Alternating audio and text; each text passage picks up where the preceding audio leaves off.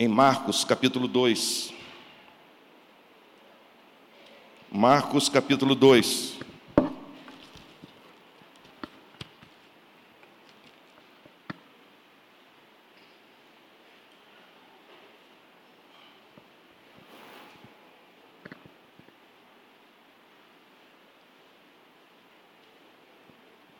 Marcos capítulo 2, a partir do versículo 1.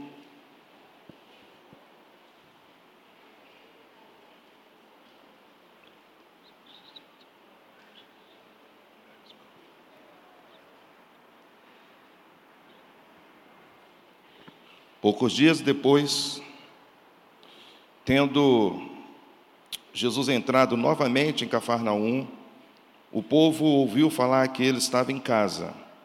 Então muita gente se reuniu ali, de forma que não havia lugar, nem junto à porta, e ele lhes pregava a palavra.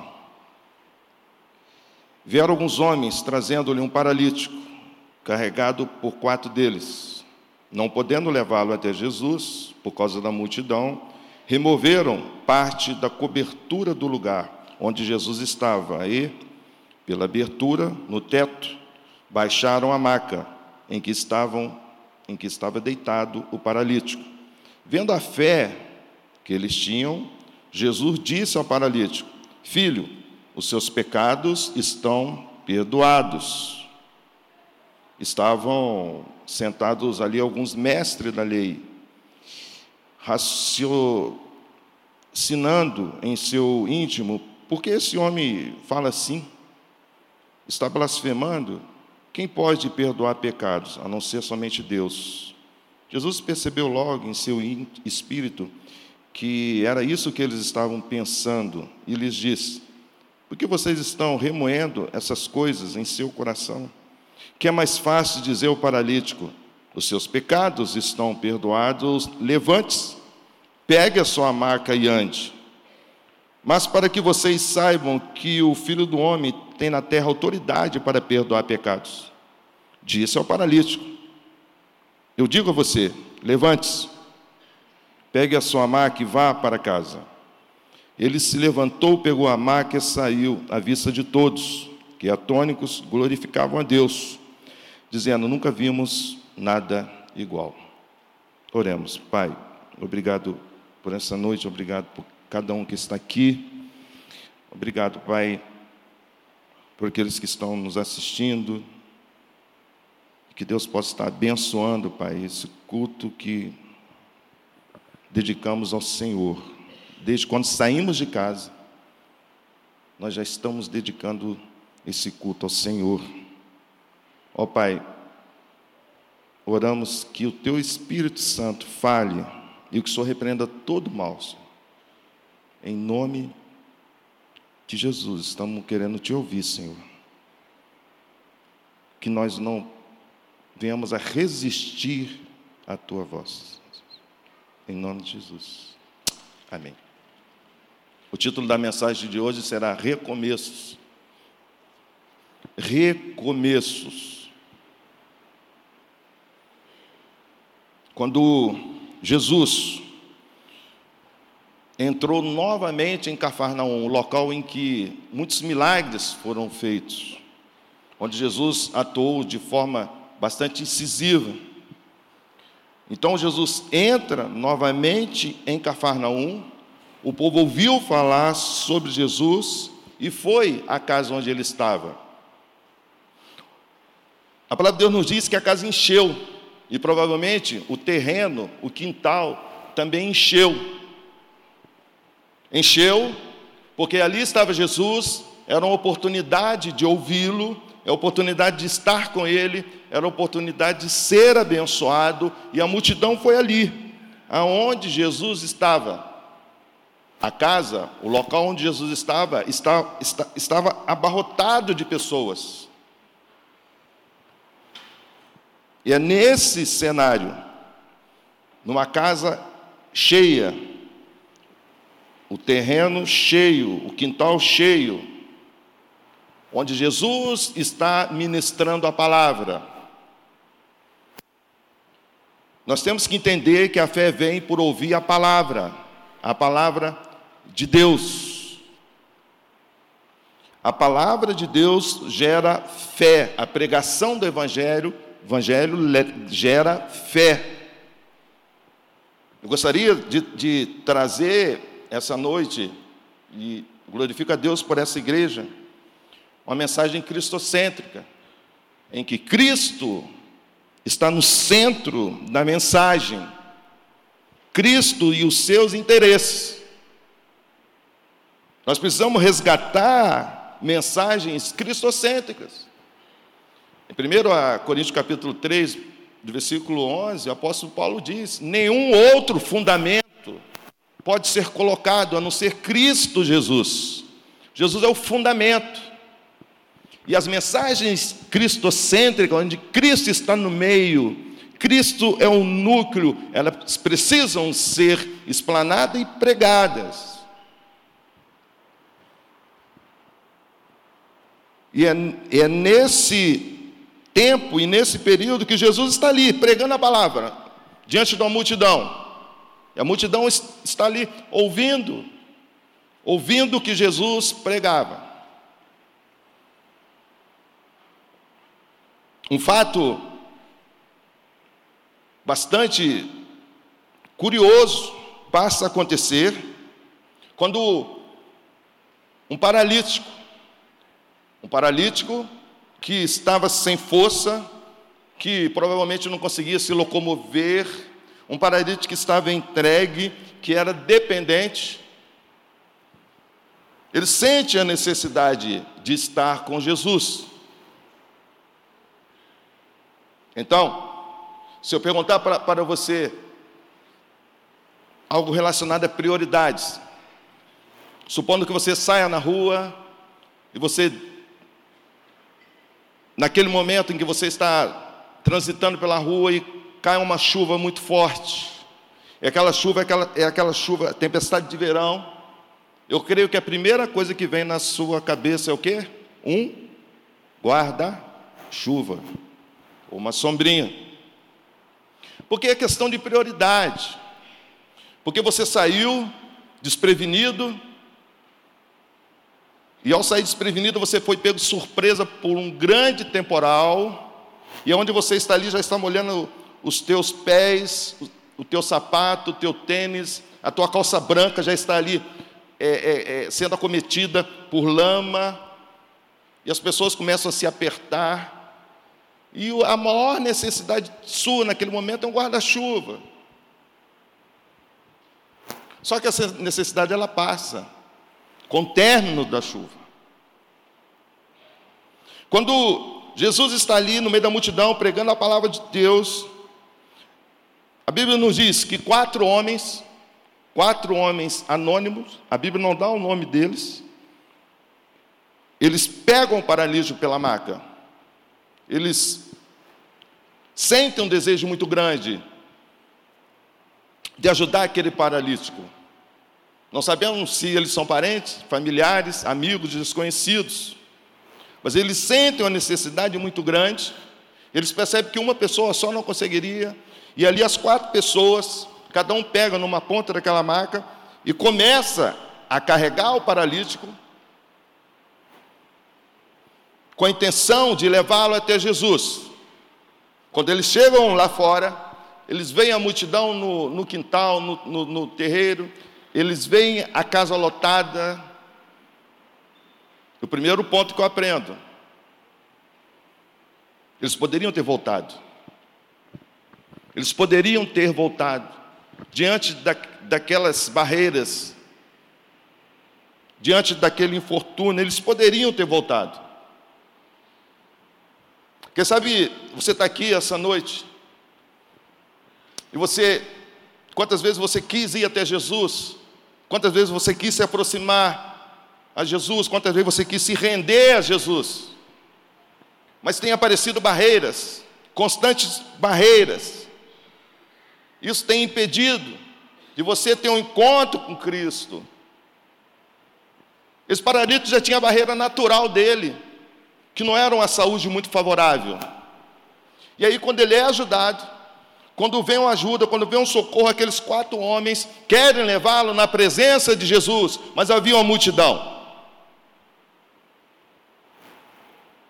Eu aprendo também com Jesus, porque Jesus, lá dentro, sem, sem vê-los, mas percebê-los, pela onipresença de Jesus, ele olha para a multidão e olha para fora a situação daquele paralítico. Nós temos que começar a entender essa noite que Jesus, ele para ele para o que estava acontecendo no, naquela, naquela reunião, naquele culto, naquele momento de ministração da palavra. Ele para e ele nos ensina que, gente, precisa ser a prioridade nossa. Aquele local era gostoso, aquele local era apropriado para ouvir o Mestre, era uma oportunidade. As pessoas se amontoavam para ouvi-lo, para estar com o Mestre. Mas Jesus, ele para tudo e nos ensina que nós precisamos de olhar para fora. Billy Graham disse em uma das suas belas frases de que o pecador dificilmente ele vem para a igreja, mas a igreja precisa ir lá fora pegá-lo, trazê-lo. E é isso que Jesus está ensinando aquelas pessoas e nos ensina. Era uma multidão, Jesus está olhando para a multidão, mas de repente Jesus para tudo porque há uma necessidade muito grande lá fora. Mas a multidão não percebe, porque aqueles quatro homens tentam evadir o local e a multidão começa a criar uma barreira, começa a criar uma barreira, começa a criar uma barreira, e aqueles homens, eles tentam contornar e não conseguem, porque a multidão está ali.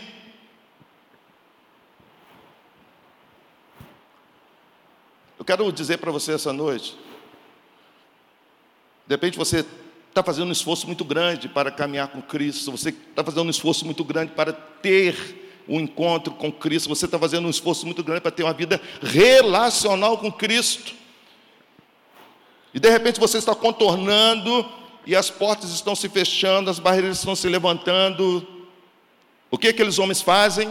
Eles não desistem. Não desista, meu querido. Não desista, minha querida. Então aqueles homens criam um meio, meio, um, um, um artifício mirabolante. Eles erguem aquele paralítico no telhado e, e a Bíblia nos fala que eles cavucaram e criaram uma oportunidade, um buraco para descer o paralítico. Quando eu estive disputando a Taça Libertadores pelo Guarani, nós fomos jogar no Peru.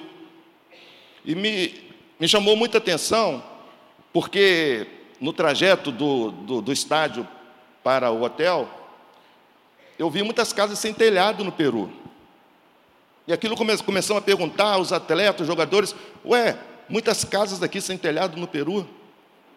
Aí eles disseram: aqui quase não chove. E as casas aqui são, grande parte delas são sem telhados. E quando a gente vê aqueles quatro homens criarem um meio de levar aquele paralítico a Jesus, isso nos ensina que as pessoas precisam da tua ajuda para chegar até Jesus. Vou repetir: as pessoas precisam da sua ajuda, da sua mão, para serem trazidas até Jesus. Eu tenho certeza se Deus trouxer a memória, quantas pessoas foram importantes no processo da tua salvação, quantas pessoas foram importantes nessa caminhada da fé cristã com você, na insistência, na motivação, de manhã cedo nós falamos sobre isso, até agarrar na mão assim a força e dizer: vamos lá, vamos lá. Esse é o Evangelho, queridos.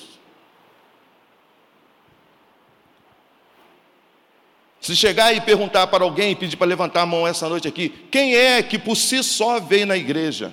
Eu tenho certeza que poucas pessoas levantarão a mão. dizendo: Eu vim por si próprio. Porque você está aqui porque alguém te motivou, alguém ligou para você, alguém orou por você, alguém ministrou a palavra com você durante a semana, alguém, alguém tem caminhado com você durante anos. E é o que esses quatro homens fazem. Eles sobem com o paralítico e descem e colocam diante de Jesus. E quando aquele homem está diante de Jesus, Jesus olha para a multidão, Jesus olha para aquele homem e diz: Filho, os seus pecados estão perdoados. O maior interesse daquele paralítico, sem sombra de dúvida, era ser curado e não ter os pecados perdoados. A maior motivação daquele paralítico, o maior trabalho que aqueles homens tiveram, talvez aqueles quatro homens ficaram decepcionados com a, com a palavra de Jesus, ou ficaram surpresos com a palavra de Jesus, porque aqueles homens fizeram um esforço muito grande, um, um esforço so, sobrenatural, sobrenormal, acima da normalidade, para conduzir aquele paralítico até Jesus, e Jesus olha para ele e diz: Os seus pecados estão perdoados. Jesus foi de encontro a toda a expectativa daquela multidão, daqueles quatro homens e também daquele paralítico. Jesus surpreendeu aquela multidão, porque a multidão, quando viu aquilo, disse: Jesus irá curar o paralítico, porque essa era a motivação principal do paralítico ali se encontrar. Mas Jesus olha para o paralítico e diz: Filho, os teus pecados estão perdoados. Jesus vai de encontro a toda expectativa, a todo desejo daquele paralítico e de todas aquelas pessoas. Então, começam os questionamentos, que era natural. Os questionamentos começam quando os mestres da lei começam, começam a, a raciocinar em seu íntimo, dizendo: esse homem está blasfemando? Quem pode perdoar pecados a não ser Deus? Aqui nós estamos falando com pessoas intelectuais, mestres da lei, pessoas que, que, que, que, que racionalizam o ensino da palavra. Tem cinco anos mais ou menos que Deus me leva para a Alemanha. Não é um tempo fácil. Se as pessoas perguntarem para mim qual é mais fácil, você ir para a África ou ir para a Alemanha, eu vou ficar em dúvida. Eu vou ficar em dúvida. Porque na Alemanha é uma dificuldade muito grande, porque é um povo altamente racional. E lá você, lá você tem Marx, Max Weber, você tem Nietzsche, você tem uma série de filósofos. E um dia eu pregando na Alemanha, eu olhando aquela multidão, Senhor, só o Espírito Santo. E é isso que está acontecendo com, com, os mestres da lei. Eles estão racionalizando em seu íntimo a fala de Jesus. Quando, quando a fala de Jesus tinha que provocar fé, grave bem isso.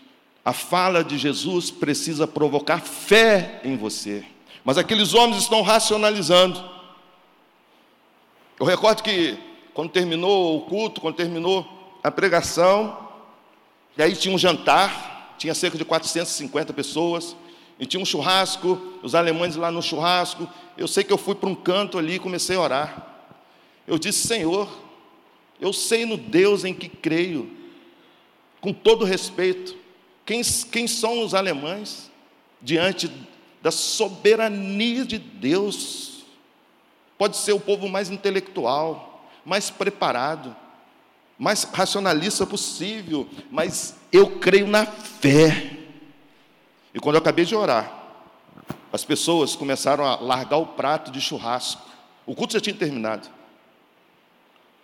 As pessoas começaram a largar o, o, os pratos delas, deixando o churrasco, e começaram a correr de volta para o templo. Começaram a correr de volta para o templo, e foi aquele alvoroço. E aí o pastor gritou de lá, nosso líder, mandaram me chamar. Eu não tinha percebido. Quando eu olhei para o templo, eu não estava entendendo o que estava acontecendo. E quando eu desci lá embaixo, os alemães estavam chorando, dizendo: Eu quero Jesus, eu quero Jesus, eu quero Jesus, eu quero Jesus. A pregação precisa gerar fé em você. Mas aqueles mestres estavam raciocinando em seu íntimo. Então Jesus percebeu. Jesus sabe o que você, o que passa na tua mente nesse exato momento. Jesus sabe o que passa em teu coração. Jesus percebe isso. Jesus percebe isso porque eles estavam remoendo essas coisas. E Jesus pergunta: por que vocês estão remoendo isso em seu coração? E Jesus desafia eles: qual é mais difícil para vocês? Perdoar pecados ou curar o paralítico? Jesus é fantástico. Jesus ele ele supera toda razão. Jesus vai para aqueles racionais, mestres da lei, que estavam remoendo. Jesus diz: O que você acha que é mais fácil? Curar um paralítico ou perdoar pecados?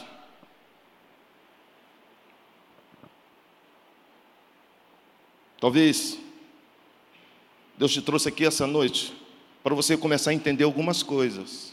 Primeiro, que todos nós somos pecadores.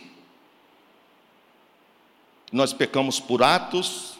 Sabe o que é pecar por atos? É quando de repente você está ali no seu escritório, você está naquele dia horrível, ou você está na sua casa cuidando ali dos afazeres, aí vem uma criança e deixa cair uma caneca de leite ou quebra um copo, e de repente você tem um, tem, tem um instante de fúria, de ira, você pecou por ato. Mas você pode pecar por estado. É uma diferença gritante.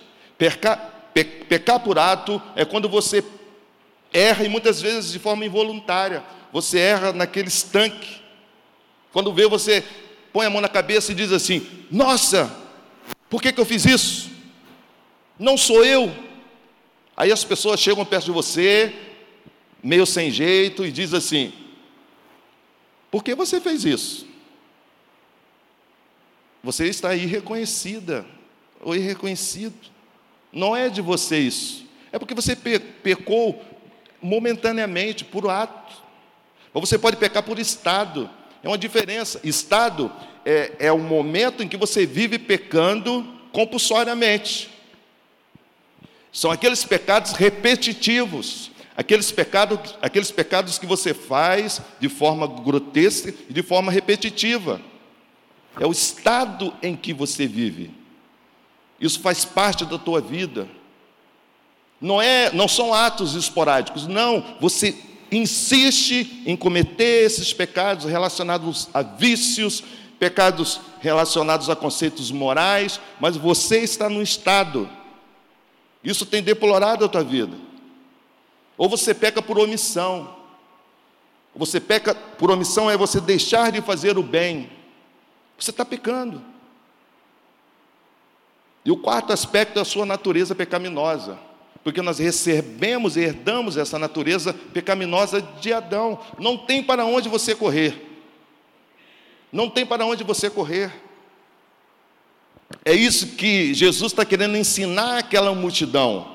A prioridade da vida daquele paralítico não era a sua cura, mas sim o perdão dos seus pecados. Talvez Deus está falando no teu coração e Deus está te mostrando a prioridade, a prioridade da sua vida.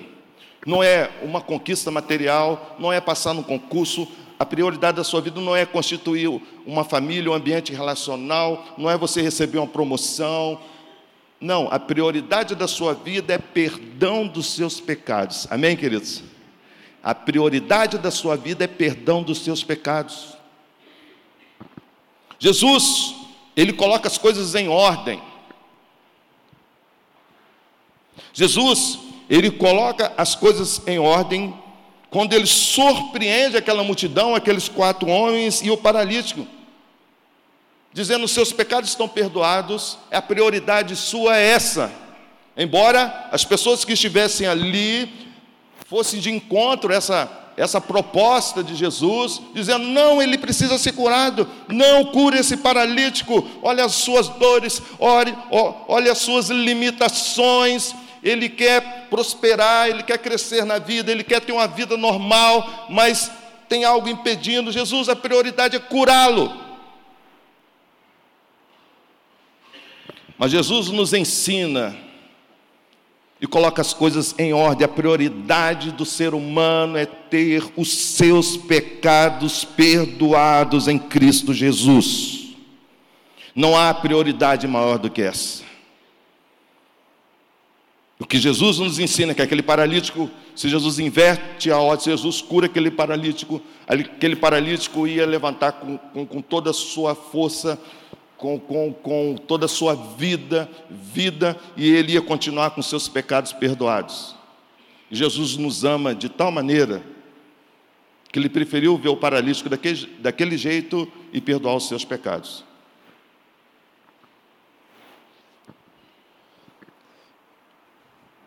Quem sabe você está aqui essa noite. Eu gostaria que você entendesse que Jesus, Jesus aceitou aquele paralítico do jeito que ele era. Jesus não mandou aqueles quatro homens dizer o seguinte: ó, subam de novo pelo telhado aí, estou devolvendo o paralítico para vocês, tentem tentem ajustar a vida dele aí, que ele comece a fazer alguns movimentos, aí depois sim, eu vou cuidar dele. Não. Jesus te quer do jeito que você está. Jesus te quer do jeito que você está. Venha para Jesus. Aquele paralítico que estava ali, uma vida improdutiva, ele estava escravo daquela maca, ele estava sem poder oferecer algo de bom na vida. E Jesus está dizendo: venha você do jeito que está. Você já ouviu isso? De vir para Jesus do jeito que você está. Jesus não primeiro tratou da vida física, não, ele tratou da vida espiritual. Talvez você, essa noite, venha dizer para Deus: Deus, a minha vida está paralisada. Deus, os meus pecados estão assim à flor da pele. Deus, as coisas não estão andando do jeito que eu gostaria. Aí Jesus fala para você essa noite assim: venha do jeito que você está. Eu quero você do jeito que você está. Jesus não apontou os pecados do paralítico, mas Jesus ofereceu o seu perdão a eles. Jesus não quer saber do teu pecado, viu? Jesus quer tão somente oferecer o seu perdão. Porque sabe, Deus te trouxe essa noite e você está sendo carregado numa maca. Você tem andado meio afastado. Você tem andado meio afastada, meio triste. Mas mesmo assim, o Senhor está ali, mas está olhando para você, porque Ele te ama. E pessoas estão te motivando, pessoas estão te carregando. E aí você esfriou um dia, esfriou outro dia, e você, você acabou trilhando caminhos que, que não agradam o coração do Pai. Mas Jesus está ali está ali de prontidão para perdoar os seus pecados. Jesus não quer olhar o que tem te paralisado, meu querido, minha querida. Jesus não quer olhar aquilo que tem paralisado, não. Jesus quer tão somente te oferecer o seu perdão.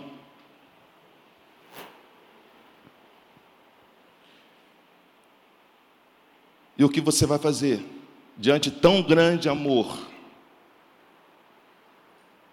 o que você vai fazer? Eu termino. Mas para que vocês saibam que o Filho do Homem tem na terra autoridade para perdoar pecados, disse ao paralítico: Eu digo a você, entendam e percebam que Jesus se dirigiu ao paralítico. Jesus não se dirigiu à multidão nem aos quatro homens. Jesus se dirigiu ao paralítico. Eu digo a você,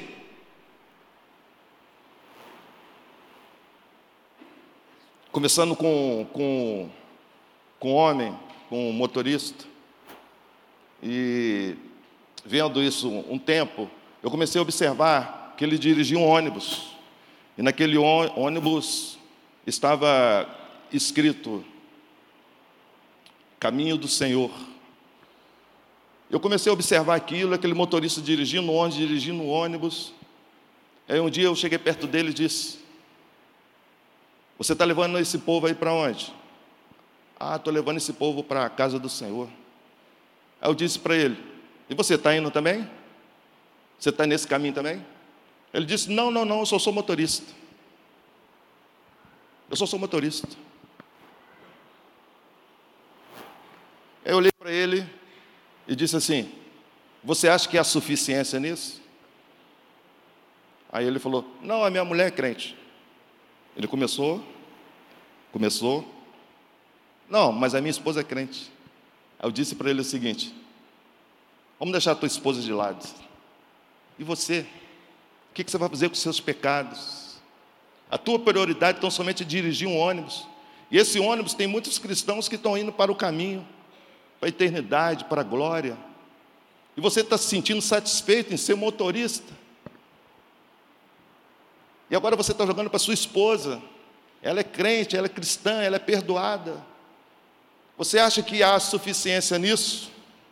É por isso que Jesus olha para, para aquele paralítico e a palavra de Deus assim: Eu digo a você, a você. Jesus quer falar a você, meu querido, minha querida, a você. Pare de, de olhar para sua esposa, pare de olhar para o teu marido, mas receba a palavra do Senhor, porque Jesus quer falar a você. É dessa forma que Jesus se dirige ao paralítico. E Jesus deixa bem claro as prioridades da vida. Jesus chega para o paralítico e diz: Filho, os teus pecados estão perdoados. Depois disso, Jesus enumera as ordens das coisas e diz: A você eu digo, levante-se, pegue a sua maca e vá para casa. Ele se levantou, pegou a maca e saiu à vista de todos. Que atônicos glorificaram a Deus, dizendo: Nunca vimos nada igual. Amém. Sabe, eu gostaria que nós pudéssemos retor retornar a mensagens cristocêntricas, em que Cristo esteja no centro da mensagem. A mensagem em que se exalta o amor de Deus por toda a humanidade e o perdão dos pecados em Cristo Jesus. É por isso que existe a igreja. É por isso que existe a igreja. Se Jesus curasse primeiro aquele paralítico e depois dissesse seus pecados estariam perdoados, nós criaríamos uma teologia, uma teologia comprometedora. Mas Jesus ele prioriza, olha para o homem cheio de defeito, olha para o homem cheio de necessidade. Mas Jesus ama aquele homem e diz a prioridade da sua vida não é você voltar a andar, voltar a ter uma vida normal, não. Todos acham isso. Mas a prioridade da sua vida é o perdão dos seus pecados. É com essa certeza que eu gostaria que você saísse daqui, dessa igreja, com essa plena certeza de uma mensagem cristocêntrica, que Cristo está no eixo, está no centro, está no núcleo da salvação em Cristo Jesus. A igreja existe para isso anunciar as boas novas em que Cristo veio, morreu e ressuscitou, para que nós pudéssemos ter uma vida, uma vida de perdão de pecados. Eu quero terminar, eu gostaria de orar pela tua vida. Eu gostaria de te perguntar: quem é que está no centro da tua vida? Será que, se começar a chover agora, o maior desejo da tua vida é um guarda-chuva?